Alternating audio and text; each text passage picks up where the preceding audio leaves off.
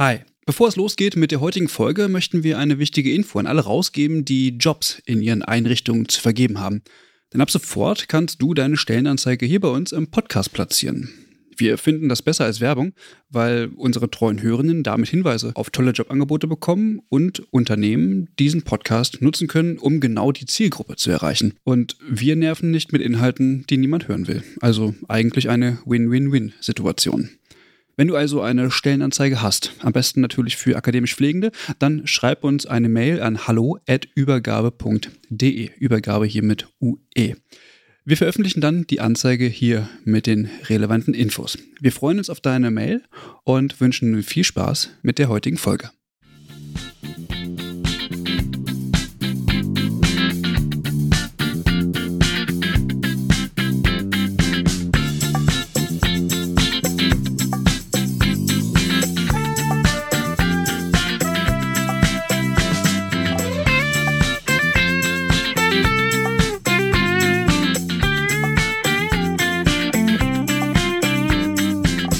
Ja, herzlich willkommen zu einer neuen Folge des Übergabe-Podcasts. Heute wieder mit einem kleinen Spezial zur, in Anführungsstrichen, Corona-Krise. Wir haben einen neuen Gast dabei und zwar äh, sprechen wir heute mit Bastian Flor. Hallo. Hallo. Hallo. Vielen Dank, dass ich da sein darf. Ja, vielen Dank, dass du dir die Zeit nimmst. Ähm, nebenbei hat sich Eva auch die Zeit genommen. Hi Eva. Natürlich, hallo. Hallo. Genau, und ähm, wir möchten heute mal äh, den Blick auf das äh, Krankenhaus explizit werfen, nachdem wir letztes Mal mit Bernd Gruber ja schon, ich sag mal, ein übergeordnetes Thema in Bezug auf Hygiene ähm, gerichtet haben, möchten wir heute nochmal gern die, die Lage in den Krankenhäusern erfahren und ähm, dafür ha haben wir dich eingeladen, dich gewonnen heute, dass du mal ein bisschen was darüber berichtest. Aber erstmal, Wer bist mhm. du eigentlich? Was ist deine Funktion? Was machst du? Ja, ich stelle mich einfach mal kurz vor. Also mein Name ist Bastian Flor, ich bin Pflegedirektor äh, im Klinikum Herford. Herford liegt so 20 Kilometer vor Bielefeld. Wir ähm, sind ein Schwerpunktversorger, haben so knapp 860 Betten ungefähr. Teile von uns sind äh, Universitätsklinik der Ruhr-Universität Bochum Genau, ich bin da dort Pflegedirektor zuständig äh, für den gesamten Pflege- und Funktionsdienst, knapp 900 Mitarbeiter und bin auch noch einer der äh, Geschäftsführer der Schulen für Pflegeberufe Herford-Lippe. Wir haben eine gemeinsame große Pflegeschule mit dem Klinikum Lippe. Genau. Gelernt bin ich natürlich äh, Gesundheits- und Krankenpfleger. Ich habe mal ursprünglich viel im psychiatrischen Setting gelernt und äh, jetzt aber seit knapp zwei Jahren in Herford als Pflegedirektor. Ja, Perfekt. Damit bist du quasi ähm, ausgewiesener Experte, zumindest sehen wir das so, äh, um uns mal mhm. ähm, die, die Lage äh, im Krankenhaus ähm, zu erklären. Wie, dazu müssen wir sagen, es ist natürlich nur ein Teilausschnitt des gesamten ja. Systems. Das ist natürlich ganz wichtig. Also ähm, wenn du gleich ähm, berichtest, dann kann das in einem Krankenhaus äh, 500 Kilometer weiter weg äh, völlig andere Lage haben. Bastian, erzähl doch mal, wie ist denn aktuell die Lage bei euch im Krankenhaus in Herford? Also aktuell ist es tatsächlich noch eine relativ skurrile Situation. Ähm, wir sind sehr viel damit beschäftigt, uns ähm, eigentlich auf, auf, ja, wie man es auch überall liest, aktuell äh, entsprechende ähm, hohe Patientenzahlen bezüglich Covid-19 vorzubereiten. Das machen wir jetzt seit mittlerweile einigen Wochen. Ähm, und äh, im Moment ist es eigentlich äh, sehr, sehr ruhig im Haus. Klar haben wir die ersten Fälle, gar keine Frage. Ähm, das ist aber alles noch äh, sehr gut zu handeln. Und ähm, also wir hatten nie so wenig Patienten. Natürlich haben wir Elektivprogramm etc. alles runtergefahren und bereiten uns entsprechend vor halt. Und wenn man so durch die Flure geht, ist das schon wirklich ja, selten sieht man, glaube ich, ein, Krankenhaus ähm, mit so wenig Publikumsverkehr, mit, mit so wenig Menschen. Und äh, es ist so eine angespannte Ruhe, würde ich sagen. Das haben wir erwartet tatsächlich. Du sagst jetzt aber, mhm. die, die Lage, so wie sie auch teilweise in den Medien so ein bisschen berichtet wird, ähm, bleibt bei euch, also ist eigentlich noch relativ ruhig. Ja, das ist auf jeden Fall so. Also ähm, es, es ist nicht so, wie man es jetzt aus manchen Regionen, also Baden-Württemberg hat da, glaube ich, schon eine, schon eine gänzlich andere Situation, auch von, von dem einen oder anderen Kollegen aus Bayern. ähm, weiß ich Und klar, wenn man in die in weiter in Nordrhein-Westfalen nach Westen guckt, ist es sicherlich auch eine ganz andere Situation. Aber ähm, ich würde denken, dass wir so so gerade was so den Westen von NRW angeht, sicherlich die die Kollegen leider uns da 14 Tage in Anführungsstrichen ähm, voraus sind. Mhm. Genau, bei uns ist noch relativ ruhig. Ja.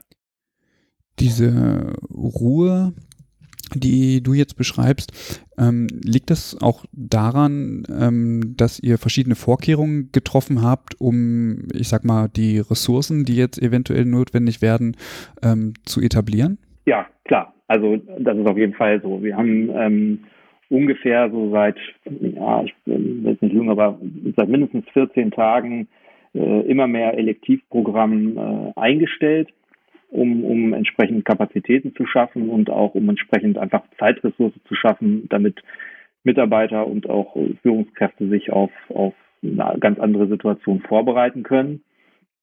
Und dementsprechend fällt halt ganz viel aus dem Routinegeschäft vollkommen raus. Und ähm, ja, so, so ist im Moment die Situation. Das heißt, wir sind sicherlich bei einer Belegung von unter 50 Prozent im Haus. Und äh, ja, das ist schon, schon, wenn man, wenn man in so einem ja, kostenoptimierten äh, System eigentlich agiert, eine, völlig, völlig andere Situation, als wir sie eigentlich äh, täglich haben. Äh, jetzt hast du gesagt, dass ihr ähm, das, das elektive Programm runtergefahren habt. Was sind denn noch so Maßnahmen, die ihr getroffen habt, um euch darauf vorzubereiten? Also, also bei dem elektiven Programm, das sieht man ja auch gerade, ob ihr jetzt auf Twitter guckt oder auch in den sonstigen Medien. Man muss ja wirklich sagen, es, gibt ein elektives und ein elektives Programm. Ne? Also nicht jeder Patient lässt sich irgendwie ähm, äh, Ewigkeiten hinschieben. Auch da gibt es natürlich dringliche Operationen, die gemacht mhm. werden müssen. Hm, sei es Patienten, die jetzt akute Schmerzzustände haben oder äh, denken wir an die ganzen äh, Krebspatienten und so weiter. Natürlich müssen die weiter versorgt werden, aber es gibt sicherlich Sachen, die man, die man jetzt auch gut schieben kann. Ähm, das haben wir entsprechend gemacht. Das heißt, äh, unser OP-Programm ist ziemlich runtergefahren, dementsprechend deutlich weniger Belegung auch auf den Intensivstationen, aber auch an der Peripherie. Ja, und dann haben wir eigentlich so angefangen, ich würde sagen, irgendwann im Februar ähm, haben wir gestartet mit einer Taskforce. Da muss man sagen, da war tatsächlich auch unser ähm, Chefarzt der Anästhesie extrem engagiert und hat da sehr früh drauf gedrungen, äh, mit, mit Blick auf die entsprechenden europäischen wirklich Eskalationen und auch auf, auf China natürlich, ähm, dass wir da mit einer, mit einer Taskforce am Anfang, glaube ich, zweimal in der Woche gestartet haben und ähm, uns erstmal damit beschäftigt haben, okay, was kommt da eigentlich auf uns zu? Welche Ausgangssituation haben wir aktuell? Also wie viele Intensivbetten haben wir? Wie viele Beatmungsgeräte haben wir aktuell? ähm, wie viele Mitarbeiter in den Bereichen besetzt, wie ist aktuell die Personalsituation und so weiter. Und dann hat man eigentlich gemerkt, dass das, ich würde sagen, nach einer Zeit so alle zwei, drei Tage an Dynamik zugelegt hat und ähm, ja bis zuletzt jetzt ja teilweise stündlich sich in der Lage verändert und sich stündlich auch auf, auf andere Sachen nochmal einstellen muss, auch auf gesetzliche neue Vorgaben und so weiter. Ähm, ja, also der erste Schritt war, wie gesagt, die, die, die Einschränkung, sage ich mal, des normalen Tagesgeschäftes auf das absolut Notwendige ähm, und dementsprechend dann ja, Freischaffen von Ressourcen. Also wir haben dann angefangen, ähm, natürlich auch Überstunden abzubauen, all solche Sachen, um, um nochmal Kraft für Mitarbeiter zu schaffen. Und dann aber auch äh, angefangen zu überlegen, okay, wie, wie können wir jetzt tatsächlich nochmal zur Unterstützung von den Intensivstationen, aber auch von den ISO-Stationen ähm, Mitarbeiter fit machen, die dann im Bedarfsfall dort einsetzbar sind. Das waren so die ersten Schritte. Wie habt ihr diese Mitarbeitenden fit gemacht? Also da sind wir immer noch dabei, sozusagen. Das, das, das wird jetzt auch nicht aufhören einfach. Also ich glaube nicht, dass man da fertig ist und jeden Tag, in dem man jetzt keine Lage hat, in der man darauf zugreifen muss, ist ja für uns im Moment wirklich auch ein gewonnener Tag. Umso besser können wir äh, unsere Mitarbeiter darauf vorbereiten. Aber äh, im ersten Schritt haben wir bei den bei den äh, Stammbesetzungen angefangen und äh, erstmal informiert, okay, was was kommt da jetzt tatsächlich auf uns zu? Welches Krankheitsbild zeigt sich da? Welche besonderen Herausforderungen sind das medizinisch, pflegerisch? Damit haben wir angefangen, aber dann auch zu gucken, okay, welche Mitarbeiter könnten wir eigentlich sonst noch ansprechen? Da liegt natürlich nahe, auf das Anästhesiepersonal zuzugreifen, gar keine Frage. Aber auch in anderen Bereichen haben wir Mitarbeiter mit Intensiverfahrung, also beispielsweise aus den Herzkatheterlaboren, äh, aus der Endoskopie oder in anderen Bereichen Mitarbeiter, die irgendwie ins Qualitätsmanagement gewechselt sind oder oder oder. Und ähm, ja, die sprechen wir an, ähm, inwieweit sie sich den Einsatz in den anderen Bereichen äh, vorstellen können und in welchem Umfang sie sich das vorstellen können und was sie dafür brauchen, um äh, ja, dort wieder eingesetzt werden zu können. Das ist aktuell so der Stand. Dann äh, kann das kann das nochmal äh, Einarbeitungstage in dem Bereich sein. Also so ist es jetzt bei den Anästhesiekollegen, dass die ähm, ein paar Tage dann auf den Intensivstationen entsprechend nochmal eingearbeitet werden. Muss man auch gucken, da sind natürlich auch einige dabei, die ursprünglich mal von Intensivstationen kommen. Da gestaltet sich das dann vom Umfang her vielleicht ein bisschen geringer, aber ähm, ja, natürlich, natürlich brauchen die, die auch nochmal äh, Input und wenn es manchmal nur die Räumlichkeiten sind und wo finde ich was, wenn es dann im, im Ernstfall wirklich auch äh, zackig und schnell und möglichst routiniert ablaufen soll. Mm, und wie, wie habt ihr so die Auszubildenden äh, und Studierenden vorbereitet? Ähm, werden die jetzt auch irgendwie anders eingesetzt oder wie läuft das da? Also bei den, bei den ähm, Auszubildenden hat uns ja dann irgendwann so die, die Tatsache überfallen. Also ich weiß noch, dass wir äh, irgendwann im, im Krisenstab zusammengesessen haben. Das war, glaube ich, ein, ich meine, es war ein Samstag. Ähm, und dann gesagt haben, ähm, okay, voraussichtlich wird NRW ab Mittwoch die Schulen schließen und mal gucken, was das dann wieder für unsere Mitarbeiter heißt. Da haben wir uns dann auch entsprechend darauf vorbereitet und äh, dann aber auch mit der Maßgabe, okay, wenn die, wenn die Schulen zumachen, dann wird irgendwann auch der Punkt kommen, wo die, die äh, Pflegeschulen nicht mehr entsprechend unterrichten dürfen. Und erstmal kriegt man dann einen ganzen Ansturm. Also wir haben eine relativ große Pflegeschule, wir haben zusammen mit Lippe etwas über 500 Ausbildungsplätze. Und natürlich Kurse auch gerade im Block gehabt. Und die nächsten sollten dann an dem Montag in den Block starten. Und ähm, dann haben wir gesagt, gut, wir bereiten uns darauf vor, dass da Mittwoch irgendwas kommt. Und dann will man den Krisenstab beenden. Und dann kommt kurz vor Ende die Nachricht, ähm, ja, ab Montag wird das wahrscheinlich so sein. Mhm.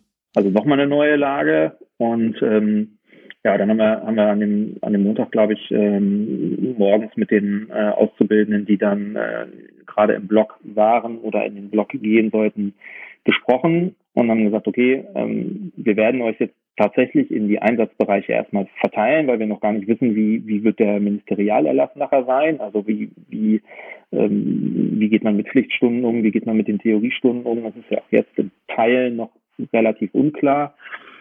Und ähm, dadurch, dass wir, dass wir auch zu dem Zeitpunkt, äh, glaube ich, noch, noch gar keine äh, Covid-19-Patienten hatten, haben wir auch gesagt, okay, jetzt, jetzt können wir erstmal äh, Auszubildende in die Bereiche verteilen, wo fehlen noch Pflichtstunden, wer muss noch wo welche Stunden erbringen und haben die in den Bereichen eingesetzt. Genau. Dann war es aber auch zu dem Zeitpunkt so, dass wir gesagt haben, ähm, jetzt kommt das Thema ähm, Einschränkung von Besuchern. Und wir haben dann auf einem Sonntag, meine ich, habe ich dann die äh, mit einer Kollegin zusammen oder mit zwei Kollegen zusammen äh, die Eingangsbereiche entsprechend relativ dicht gemacht. Zu dem Zeitpunkt ist man noch ähm, für einen Besuch äh, ins Klinikum gekommen.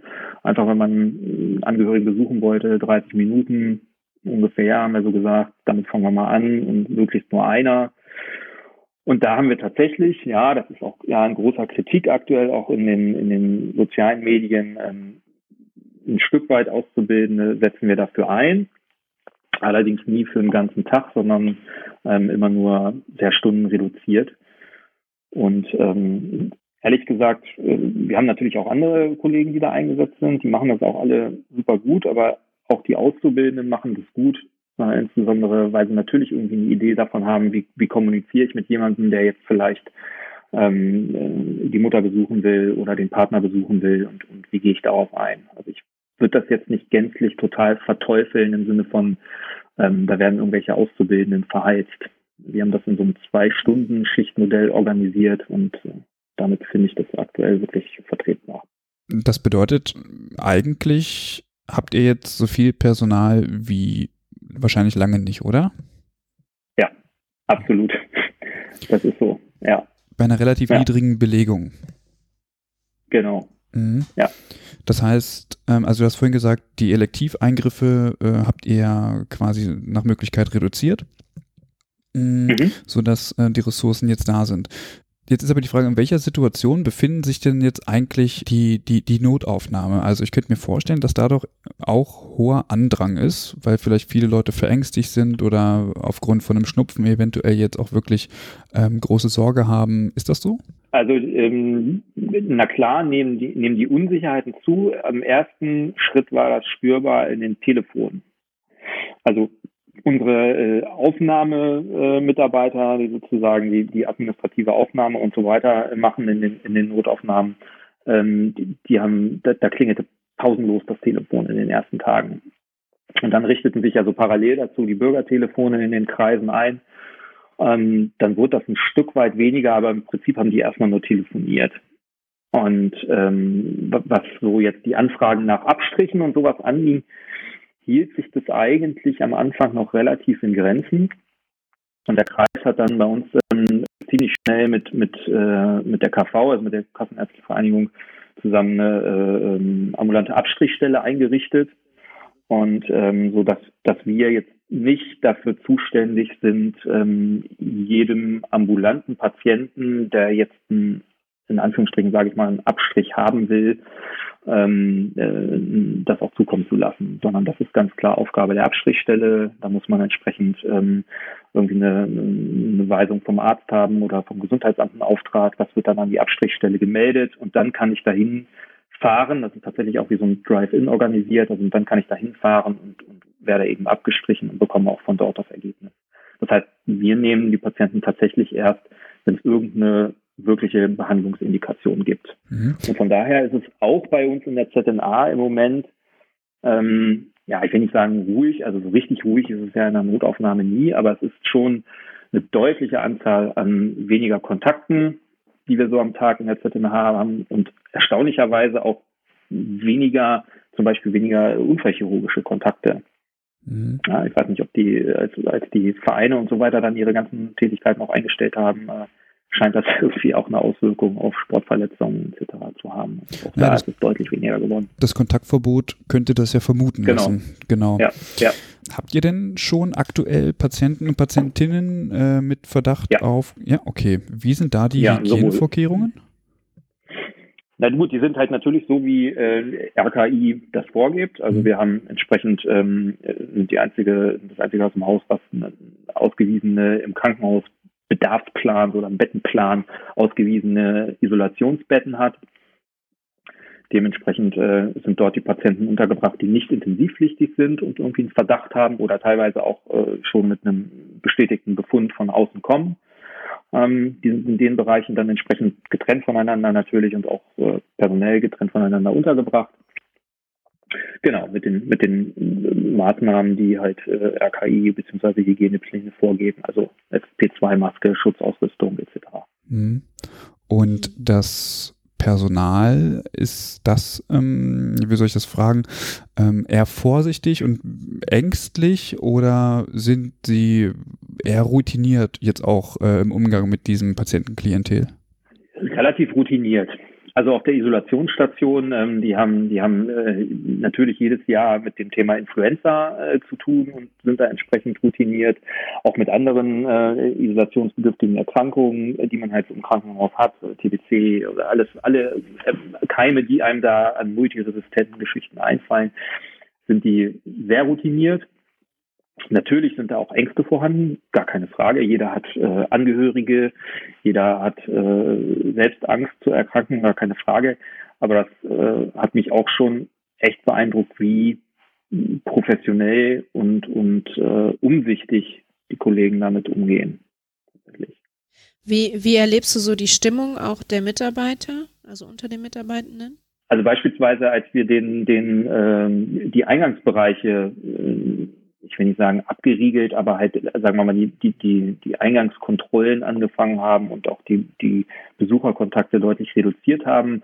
Äh, das war auf dem, auf dem Sonntagmorgen haben wir das gemacht und haben dann entsprechend auch Durchsagen durchs Krankenhaus gemacht, also über die Rufanlage Durchsagen an die Patienten gemacht äh, und damit die auch, was wir gehofft haben, die informieren entsprechend auch ihre Angehörigen. Das ist jetzt halt ähm, nicht mehr möglich ist oder nicht mehr in dem Umfang möglich ist, ähm, war eigentlich von den Mitarbeitern ähm, ja ein Stück weit eine Dankbarkeit, beziehungsweise auch, auch, ja, das ist jetzt auch notwendig und ist gut, dass ihr das jetzt macht.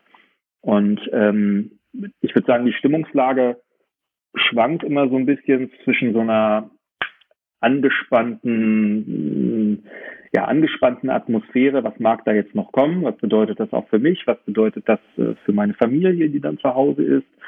Ähm, und und ähm, einem, Input. Also ähm, da kommen dann nochmal Ideen von Mitarbeitern, da kommt nochmal äh, Fragen, habt ihr an dieses gedacht, habt ihr an jenes gedacht? Aber man merkt, dass so ein Kommunikationsbedürfnis bei allen nochmal deutlich zugenommen hat. Bei mir selbst auch. Also ich habe auch das Bedürfnis, irgendwie mich auszutauschen zu dem Thema und auch mit den Mitarbeitern und auch Kollegen und auch im Führungskreis äh, Kollegen mich auszutauschen und nochmal zu überlegen, ob man nicht noch irgendwas ja, nicht bedacht hat, vergessen hat. Und das ist tatsächlich auch so. Also es fällt einem jeden Tag noch irgendetwas ein, was man noch besser vorbereiten kann oder woran man noch nicht gedacht hat. Es ist natürlich auch eine Situation, die man ja noch nie so hatte. Also das kann ich mir sehr gut vorstellen, dass ja. man da sehr wисsenshungrig ist und auch interessiert, wie machen es eigentlich andere. Ja.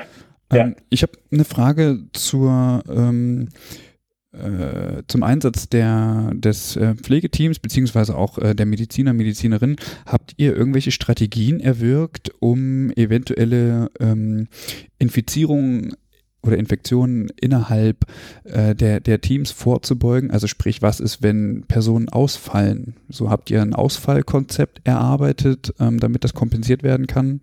Also ich würde jetzt nicht sagen, dass wir jetzt ein gesondertes Ausfallkonzept erarbeitet haben, ähm, was irgendwie die, die, die Lösung jetzt schlechthin ist. Ähm, das, das gibt es, glaube ich, aus meiner Sicht nicht, sondern wir versuchen das halt über dieses Thema Einarbeitung ähm, sowohl theoretisch als auch praktisch äh, für die, sage ich mal, für die wirklich jetzt sensitiven Bereiche ähm, zu ermöglichen. Das geht auch genauso für den ärztlichen Dienst.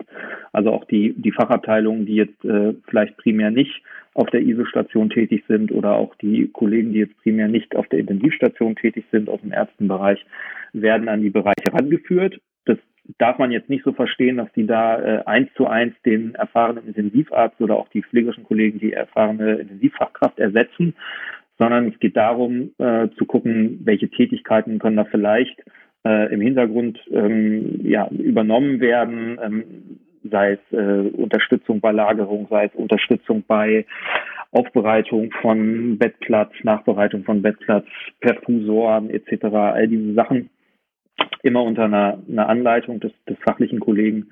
Ähm, und wir versuchen darüber eigentlich möglichst breiteren Pool zu bekommen, ähm, der, der dann entsprechend fit für die Bereiche ist. Das gleiche gilt auch für die ISO-Station. Aber jetzt ein, ja. ein gesondertes Ausfallkonzept, na klar, äh, sprechen wir auch äh, Mitarbeiter an, die irgendwie, also, bei Teilzeitkräften fragen wir nach, könntest du dir vorstellen, mehr zu arbeiten? Das, das macht man alles. Ähm, Sage ich mal, das sind die Sachen, die man auch schon vorher macht, jetzt natürlich nochmal verstärkt. Aber äh, ich, ich glaube jetzt nicht, dass es das gesondert wirklich fachlich gut versierte Ausfallkonzept gibt.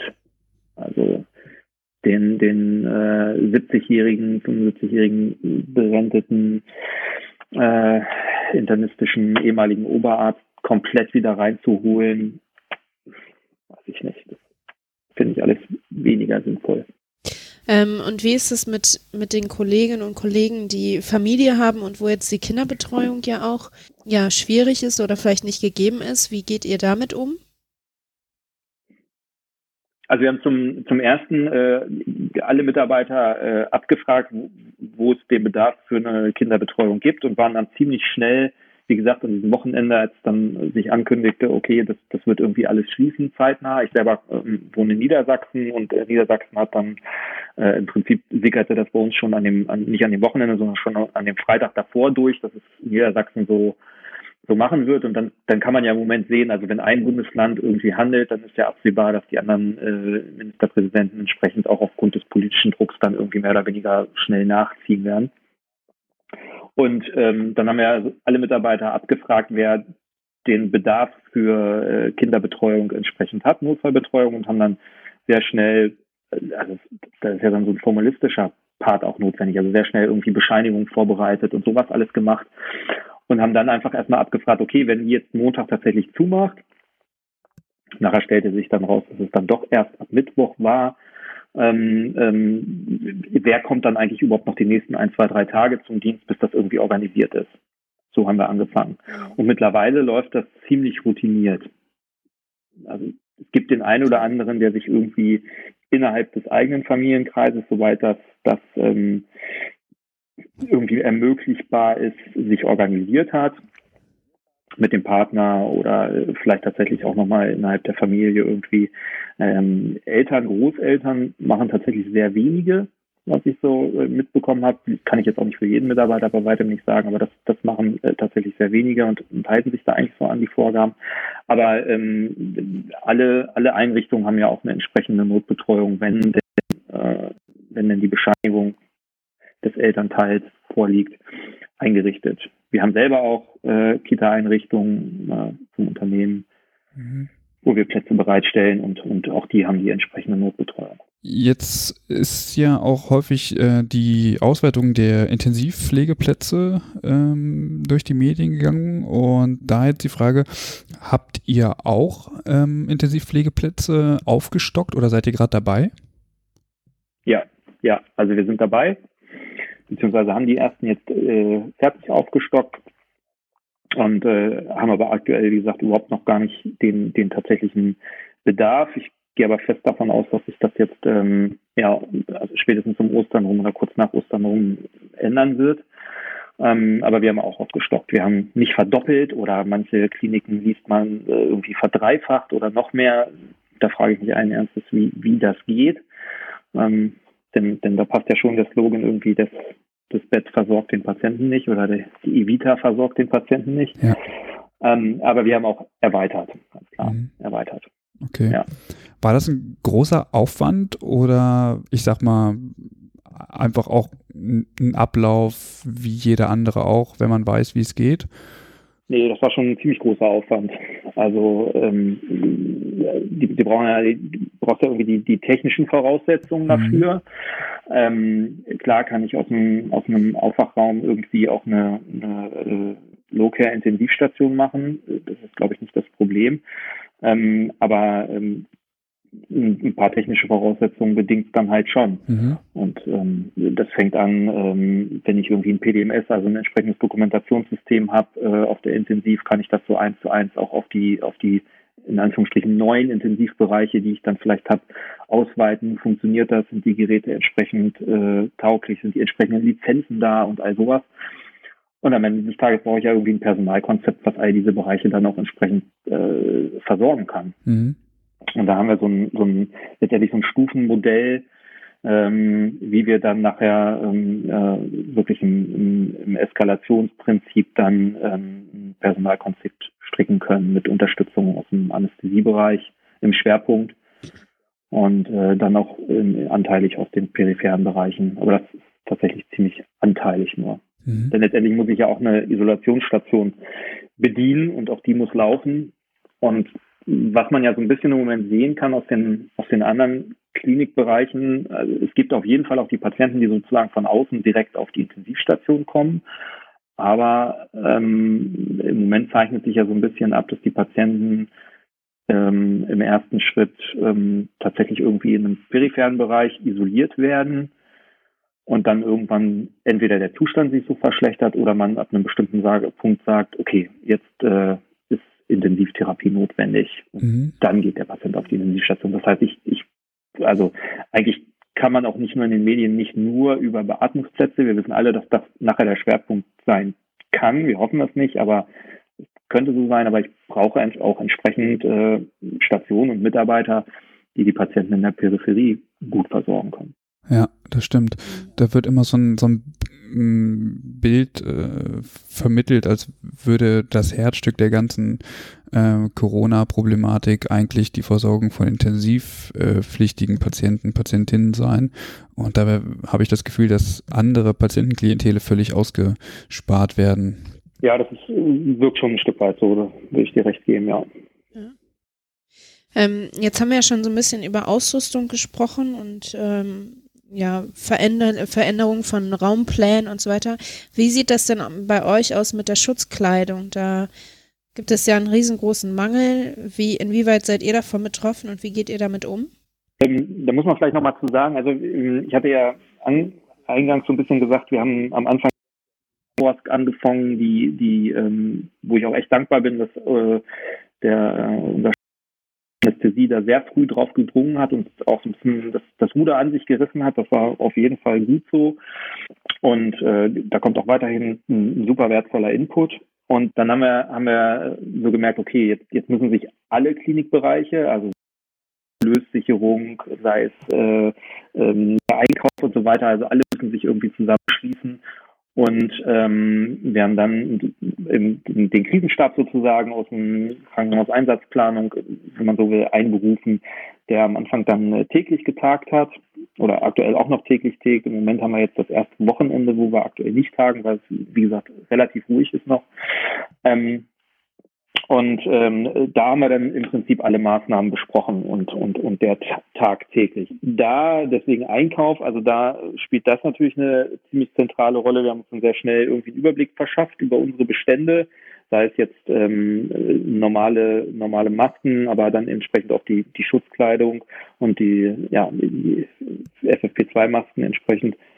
Ähm, und das monitoren wir quasi täglich. Also wir gucken uns täglich den, den Abgang an und tatsächlich auch den Eingang an. Also es ist so, dass wir äh, auch noch, noch Sachen beschaffen konnten und auch noch äh, Sachen geliefert bekommen haben und auch die, die nächsten Lieferungen, die jetzt ja auch zentral beschafft werden, also das Ministerium, äh, erwarten. Und ähm, im Moment sind unsere Bestände so, dass uns das eigentlich, ich will jetzt nicht sagen, keine Sorgen macht, weil ich glaube, es kann jetzt keiner einschätzen, wie die Situation wie das Patientenaufkommen tatsächlich so in zwei, drei Wochen ist. Aber im Moment bin ich da etwas beruhigter. Wir sind da, glaube ich, deutlich besser aufgestellt als manch andere Klinik.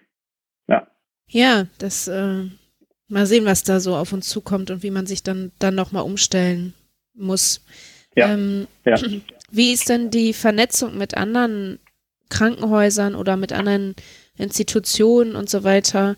Ähm, läuft da Kommunikation und wenn ja, wie? Also Kommunikation läuft auf jeden Fall. Jeder hat natürlich so seine äh, seine seine Netzwerkpartner, sage ich mal, die die man auch sonst äh, kontaktiert. Also klar habe ich da irgendwie äh, Kollegen auf Pflegedirektorenebene oder auf äh, Pflegedienstleitungsebene, mit denen ich mich sowieso regelmäßig austausche. Ob das jetzt regional im Verbund äh, ist, sage ich mal, in, in Ostwestfalen bei uns, haben wir auch ein regelmäßiges Treffen. Mit denen stehe ich auch weiterhin im Kontakt, äh, aber auch überregional und ehemalige Studienkollegen und so weiter. Ähm, und das, das gilt sowohl für die ärztlichen Kollegen wie auch die, die äh, kaufmännischen Direktoren und auch unseren Vorstand. Natürlich läuft da überall ein Austausch, aber strukturiert läuft er sozusagen über die, die äh, Krisenstäbe der jeweiligen Region. Also es gibt auch bei uns im Kreis einen entsprechenden Krisenstab, in dem wir auch äh, vom Klinikum her ähm, entsprechend vertreten sind ein Kollege von uns, äh, der dort äh, teilnimmt. Und da ähm, äh, sind entsprechend die Kliniken aus dem Kreis vertreten und äh, die Ämter, Polizei, Feuerwehr, also alle, die da irgendwie eine, eine tragende Rolle spielen, ambulante Versorgungsstrukturen, äh, auch die, die Pflegedienste sind da entsprechend vertreten.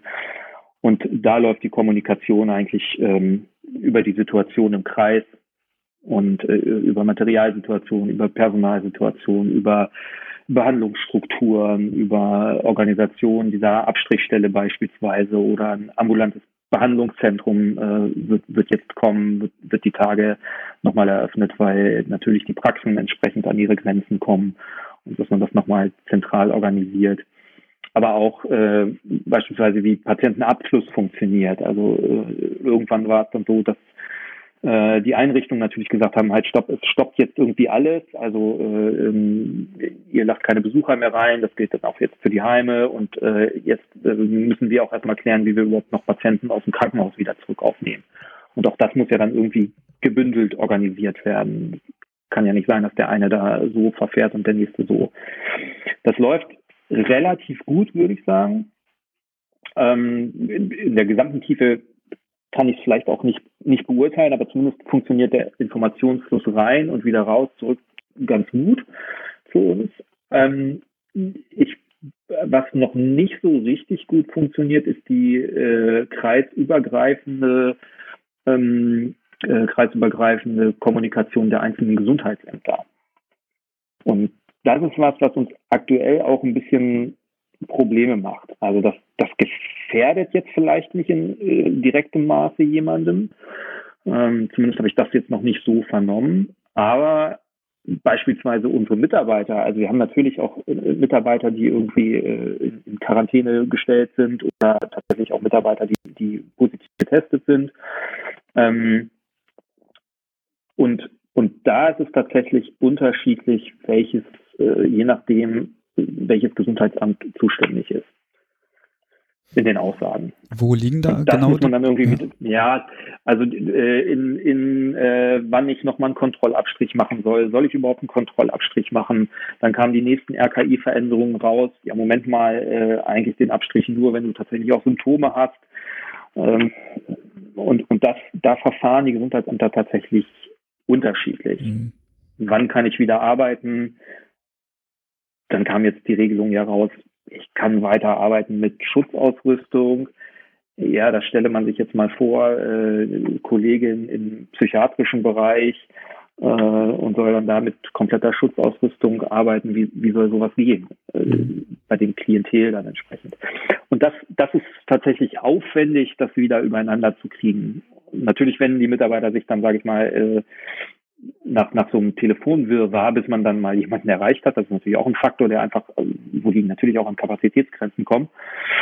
Hm, dass es dann, äh, dass, dass, die Kolleginnen sich dann an uns wenden und dann fragen, okay, wie gehen wir jetzt mit der Situation um? Jetzt hast du ja schon mal gesagt, wie so die Vernetzung mit anderen Institutionen und so weiter funktioniert.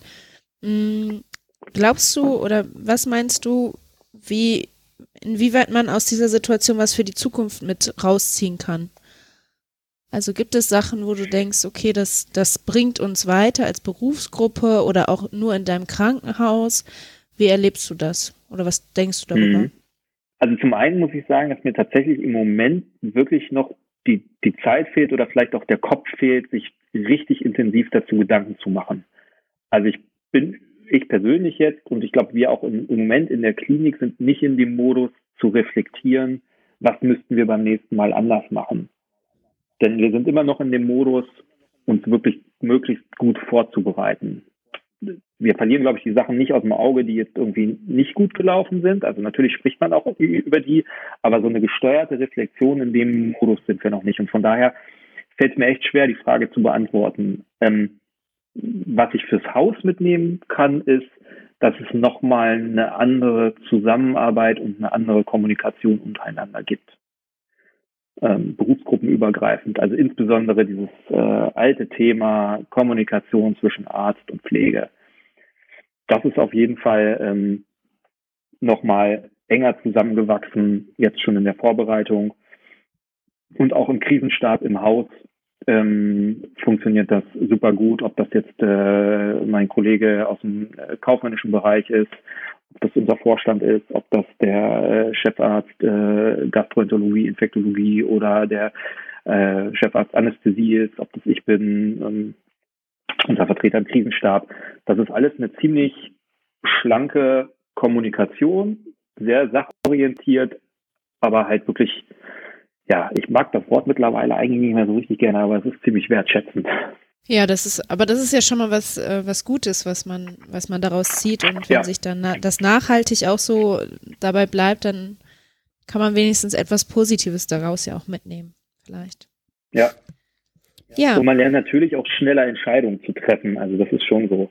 Ja, ja. Ich habe noch eine Frage und zwar hast du erzählt, das Haus ist eigentlich, ähm, also hat eine niedrige Belegung und ihr habt ja die Kapazitäten gleichzeitig erweitert. Und ähm, jetzt ist natürlich die Frage, wie finanziert sich das? Herr Spahn hat ja jetzt eine Korrektur seines ähm, Schutzschirms, sage ich mal, so wie es genannt wird, äh, vorgenommen. Siehst du, dass mhm. das ausreichend ist und dass damit auch die Liquidität eures Krankenhauses gesichert ist zukünftig? Also äh, ausreichend kann ich nur sagen, nein, denn es fußt ja irgendwie auf die, die alte Systematik und die ist auch nicht ausreichend. Ähm, also wird es nicht sein. Es ist aber nicht so, dass wir es jetzt schon abschließend für unser Haus äh, bewertet haben. Also auch dazu haben wir natürlich irgendwie einen, äh, einen Kollegen äh, im, im Krisenstab, der sich entsprechend nur wirklich tagesaktuell mit den neueren, neuesten Neuigkeiten, ähm, Ministerialerlasse und so weiter ähm, äh, befasst. Aber wir sind noch dabei, das wirklich für uns eins zu eins zu bewerten. Also die die 85.000 Intensivbett beispielsweise, die die DKG ja auch kalkuliert hat, äh, nach Rücksprache mit den, mit den Häusern und mit den äh, Landesverbänden, ähm, die dann irgendwie ja im ersten Schritt auf, ich glaube, es waren, was waren es, 30.000 oder was, und jetzt ist man irgendwie bei 50. Mhm. Ähm, das werden wir jetzt die nächsten Tage für uns zeigen. Fakt ist, dass wir ein, ein dickes Erlösproblem haben werden. Das, das wird so sein und ich, ich glaube am Ende des Tages noch nicht, dass das wirklich tatsächlich auch ausgeglichen wird.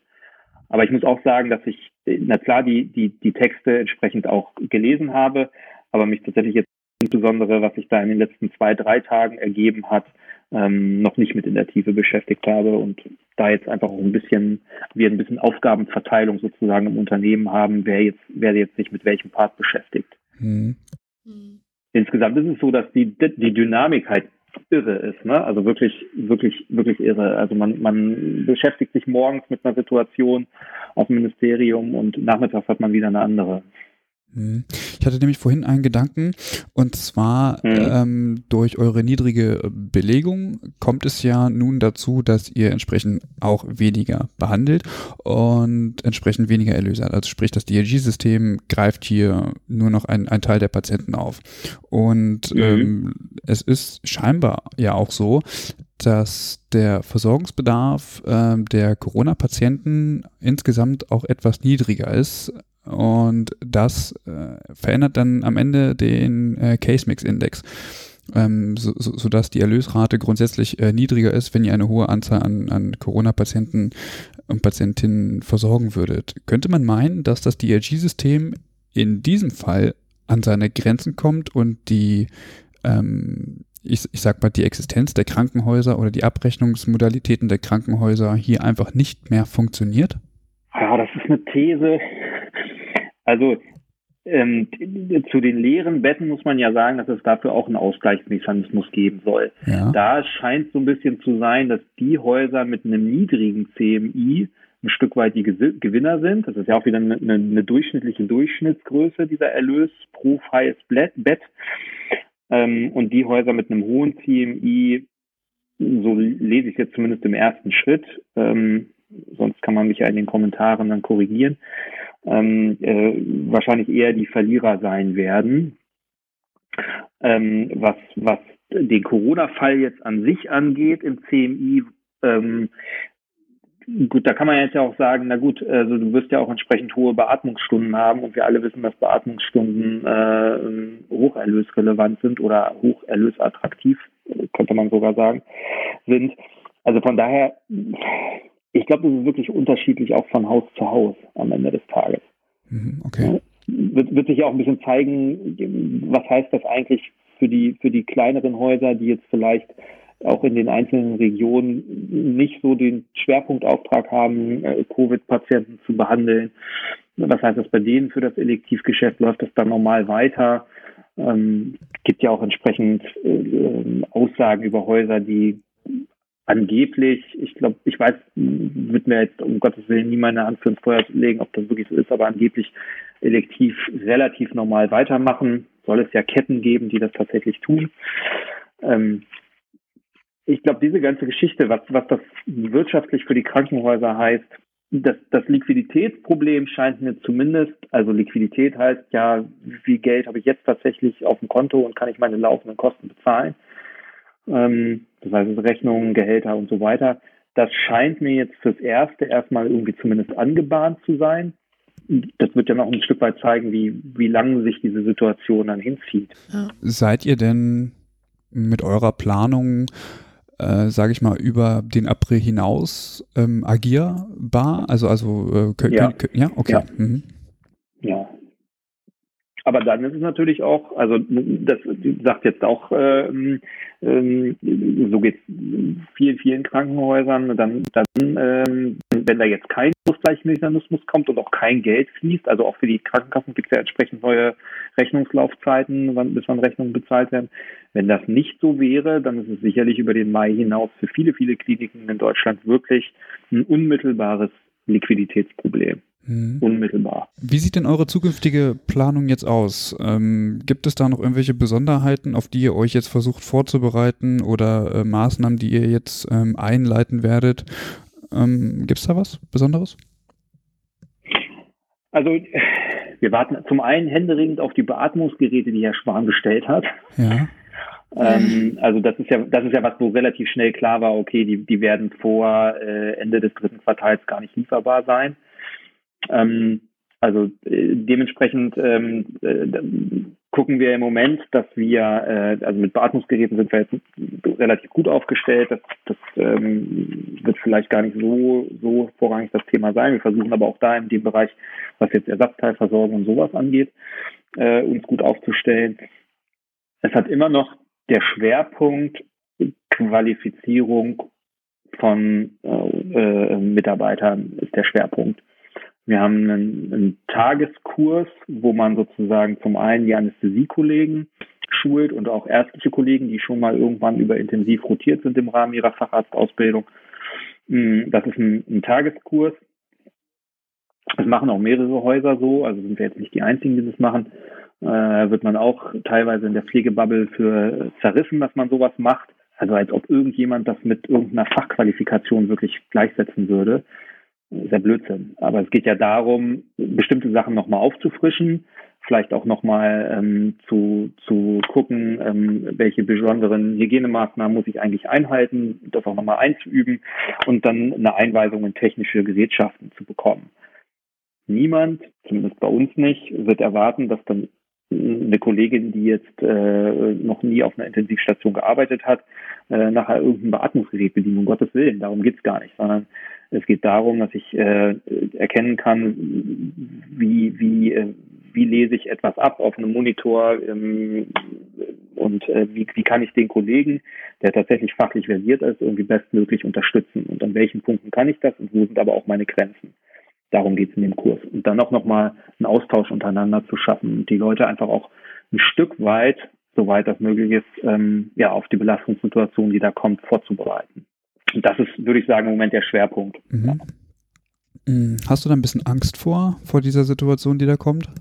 Also wenn ich ja, Angst jetzt, was die Klinik angeht, tatsächlich im Moment nicht, weil ich das alles als sehr professionell und organisiert im Moment erlebe.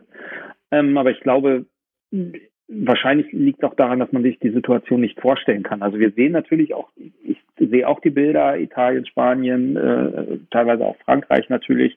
Ähm, jetzt die Tage gab es ja auch nochmal einen großen Bericht über Straßburg, die Situation dort. Dann macht mir das schon Angst, ganz klar. Ähm, aber wenn ich in die Klinik reingucke, dann denke ich zumindest erstmal, okay, wir tun im Moment alles, um uns bestmöglich vorzubereiten. Und trotzdem, klar, und trotzdem äh, kriegt man auch Angst oder, oder denkt man sich, ja, verdammt, und also ich würde es nicht Angst nennen vielleicht, das, das kann auch noch gut sein, dass das noch kommt. Im Moment ist es so ein Kopfkino, dass man dann irgendwie, ob das jetzt beim Autofahren oder äh, spät abends, wenn man dann irgendwann mal schläft, ist, dass einem dann noch Sachen durch den, durch den Kopf gehen und man denkt, verdammt, daran hättest du eigentlich heute und morgen denken müssen. Jetzt hast du wieder einen halben Tag damit verloren oder einen Tag verloren, wo das hätte schon vorbereitet sein können. Mhm. Und ähm, ja, das, das ist schon was, was einen extrem beschäftigt. Und natürlich, natürlich denkt man dann auch, okay, was ist mit den Sachen, die dir jetzt heute Abend nicht eingefallen sind? Ne? Klar. Ja, und was, was würdest du dir, also wie, wie empfindest du so die Maßnahmen vom, vom Herrn Spahn? Würdest du dir da noch was anderes wünschen in der aktuellen Situation? Also ich finde erstmal, wenn man, wenn man sich anguckt, wie, wie unser Gesundheitssystem so äh, organisiert ist, also ganz viel ist ja Landessache, er versucht jetzt ja Sachen an den, an den Bund zu ziehen, äh, Infektionsschutzgesetz und, und, und auch mit anderen Maßnahmen man muss sich sicherlich nochmal retrospektiv angucken, wie das, wie das Ding so ins Laufen kam und wann er wirklich angefangen hat zu reagieren. Aber insgesamt finde ich, zumindest im Vergleich zu anderen Gesundheitsministern, funktioniert das relativ gut. Ich finde die Kommunikation nicht so schlecht. Ich finde die Maßnahmen zumindest lässt er sich korrigieren und auch nochmal ähm, schiebt nochmal dann nochmal was nach. Mhm also es ist okay, glaube ich.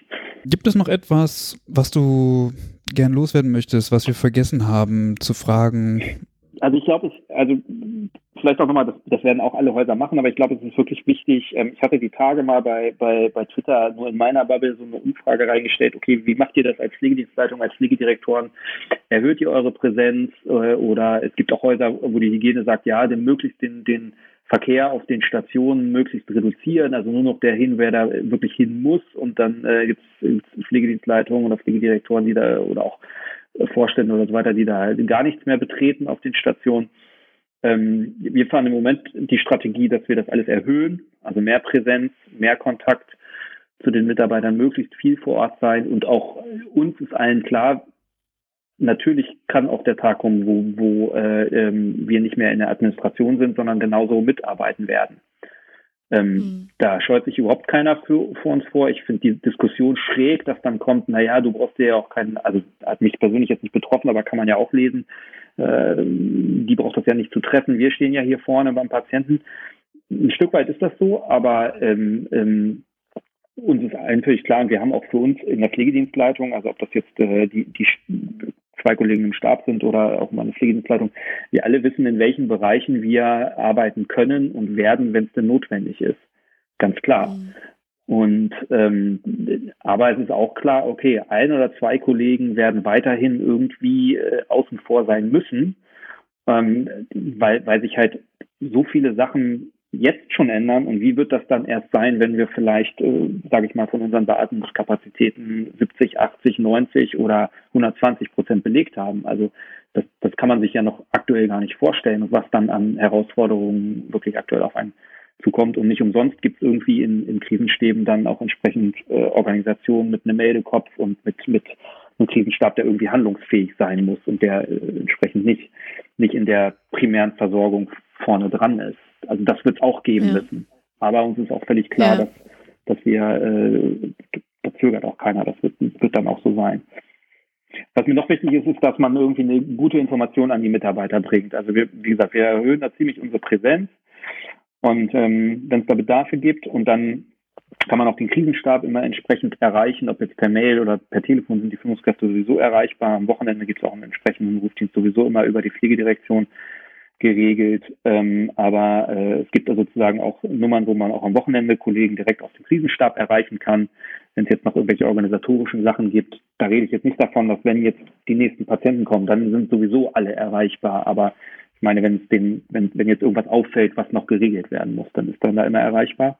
Und wir informieren unsere Mitarbeiter täglich über den Newsletter, per Mail, über die aktuelle Situation im Haus, im Kreis, was gibt's Neues an, an Vorgaben, ähm, was, was hat der Krisenstab im Haus Neues festgelegt an bestimmten Regelungen, also äh, was weiß ich, das fängt damit an, äh, welche Fahrstühle werden für was genutzt, wie oft werden die am Tag gereinigt, ähm, wer darf da rein, wer da nicht, was ist mit der Cafeteria, ähm, was ist mit Aufbereitung von Dienstkleidung, äh, neue Hygienerichtlinien, was sagt das RKI und so weiter. Also da wirklich tagesaktuell manchmal gefühlt reicht tagesaktuell selbst nicht, die Leute auf dem Laufenden zu halten. Das ist, glaube ich, ziemlich wichtig. Mein Gefühl dazu ist, dass es, glaube ich, gut ist, wenn man Präsenz zeigt ähm, als, als Führungsperson, ja. weil es äh, für Sicherheit sorgt bei äh, den Leuten, die dann tatsächlich äh, an den Patienten, Patientinnen auch arbeiten. Und ähm, ich glaube, dass da noch mal eine ganz besondere Bindung auch entstehen kann. Ich bin keine Führungskraft, ja. ich, ich, äh, aber mein Gefühl dazu ist, also wenn ich in der Pflege arbeiten würde, ich würde es mir, glaube ich, wünschen ähm, und ich glaube, langfristig kann da ähm, das, die, die Verbindung einfach gut gestärkt werden. Das ist so mein Gefühl dazu. Ja, das ist auch so. Also würde ich, würde ich, würde ich auch so sehen. Würde ich auch so sehen. Bei mir selber leidet das ziemlich. Ich versuche das auch. Das ist dann in der Regel eher mal nochmal abends und dann vielleicht auch, äh, na klar, auch über die Bereiche, die jetzt primär betroffen sind, aber vielleicht auch nochmal über die anderen Bereiche zu gehen Also was ist aktuell auf der Stroke Unit los, was ist in der Unfallchirurgie los, ähm, da nochmal hinzugehen und zu gucken, welche, welche Bedarfe gibt es da nochmal. Hm. Aber äh, das, das ist auf jeden Fall so, dass, dass Präsenz immer gut ist. Ja. Immer gut ist. Ja. Ich Fall. denke auch, dass, ähm, dass diese Situation ja auch nicht nur das Personal auf den Stationen vor neue Herausforderungen stellt, sondern ja auch und vor allem jetzt in dieser ganzen Vorbereitungssituation äh, sind ja auch ganz neue Herausforderungen an deine Rolle als Pflegedienstleiter. Also das hast du ja auch noch nicht in deinem Leben gemacht, so eine, dich auf eine Corona-Krise vorzubereiten. Nee. Ähm, und deswegen, deswegen ist es, glaube ich, ist das für alle irgendwie neu und ähm, das ist so, ja. Wir haben weiter keine Fragen mehr. Okay. Vielen Dank, dass du dir die Zeit genommen hast, ähm, ein bisschen aus dem Nähkästchen zu plaudern, wie es ähm, bei euch im Krankenhaus abläuft. Gerne. Wir hoffen, dass, äh, dass ihr da gut durchkommt durch die Zeit und freuen uns natürlich nochmal über Feedback von deiner Seite oder Rückmeldung, wie die aktuelle Situation ist. Und ansonsten bedanken wir uns natürlich ganz herzlich und äh, schicken liebe Grüße ans Klinikum nach Herford. Und wir wünschen ganz Dankeschön. viel Kraft. Wir wünschen ganz viel Kraft für die nächsten Tage und Wochen. Und äh, das gilt natürlich äh, nicht nur für die Führungsriege, sondern eben auch für alle Pflegenden, die ähm, ja letztendlich diejenigen sind, äh, die das alles aushalten und natürlich auch alle anderen Beteiligten, wie ja. Ärzte und Ärztinnen und alle anderen Berufe. Vielen Dank, ja. vielen Dank ja. und halt die Ohren steif. Bleib gesund. Danke, genau, bleibt gesund. Bis bald. Bis bald. Danke dir. Bis dann. Tschüss. Ciao. Ciao.